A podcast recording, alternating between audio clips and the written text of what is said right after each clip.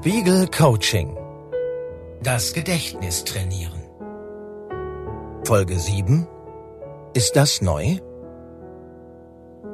Eine Fremdsprache lernen. Neue Aufgaben im Job annehmen. Reisen an Orte planen, an denen man noch nie war.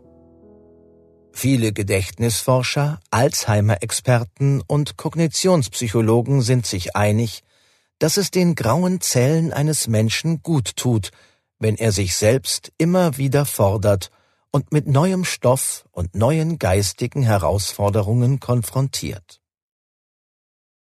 Das Lernen klappt besser, wenn die Laune gut ist. Denn je mehr positive Emotionen wir beim Lernen empfinden, desto höher steigt der Dopaminspiegel.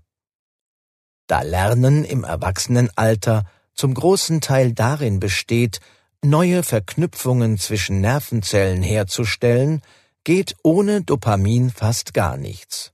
Und mit Dopamin fast alles. Die gute Nachricht lautet also, jeder, der sich lebenslang die Freude am Lernen erhält, wird langfristig mit weniger Gedächtniseinbußen rechnen müssen. Studien zeigen zumindest, dass höhere Bildung, vor allem aber lebenslange Neugier, in gewissem Maße sowohl dem üblichen altersbedingten kognitiven Abbau entgegenwirken und sogar vor dementiellen Erkrankungen im Alter schützen.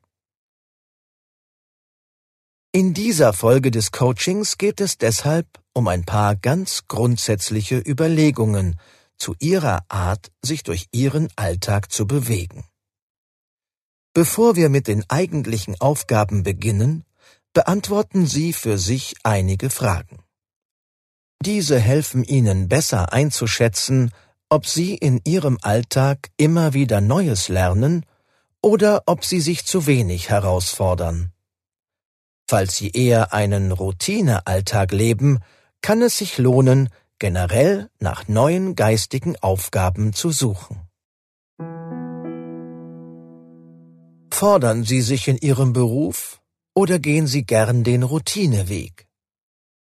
Wann haben Sie im Job das letzte Mal eine Aufgabe übernommen, für die Sie sich neue Computerkenntnisse, technische oder soziale Abläufe, Faktenwissen aneignen mussten? Für wen übernehmen Sie Verantwortung? Sorgen Sie für Kinder, Haustiere, einen Angehörigen? Oder haben Sie ein Ehrenamt oder einen Posten in einem Verein?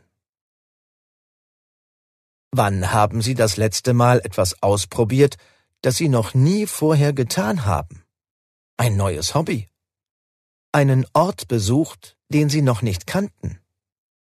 Eine Tätigkeit ausprobiert, von der Sie lange dachten, das kann ich sowieso nicht. Was lernen Sie? Eine Fremdsprache? Instrumente? Fachwissen für ein Hobby oder einen Sport?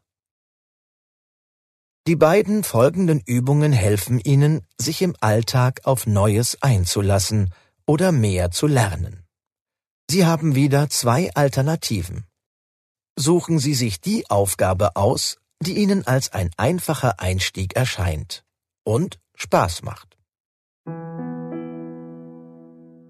Im Beruf Wer seinen Job schon ein paar Jahre oder sogar Jahrzehnte macht, verfällt häufig in einen Modus, in dem mehr als 80 Prozent der Tagesaufgaben ohne großen mentalen Aufwand abzuarbeiten sind.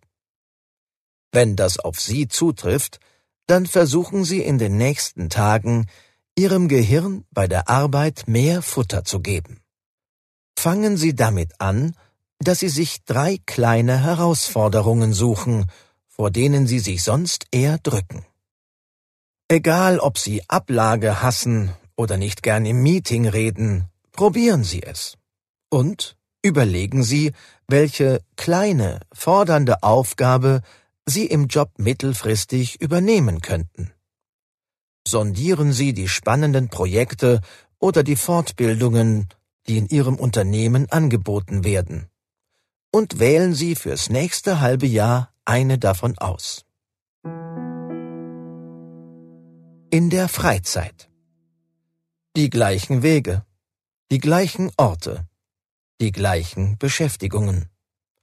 Wer sich etwas eingerostet fühlt und sich dabei ertappt, zum Gewohnheitstier zu werden, dem hilft es, sich an neuen Orten umzusehen und neue Routen auszuprobieren.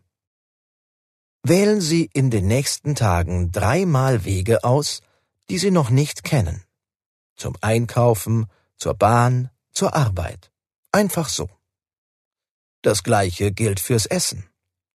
Bestellen Sie im Restaurant Gerichte, die Sie noch nicht kennen. Oder kochen Sie neue Rezepte. Wem das zu spielerisch ist, erinnern Sie sich an ein Hobby, das Sie früher ausgeübt haben. Eine Sprache, die Sie einst gelernt haben, oder ein Instrument, das Sie in jüngeren Jahren gespielt haben. Machen Sie etwas Verrücktes und gehen Sie diesen alten Hobbys wieder mal nach. Knüpfen Sie an altes Können und Wissen an.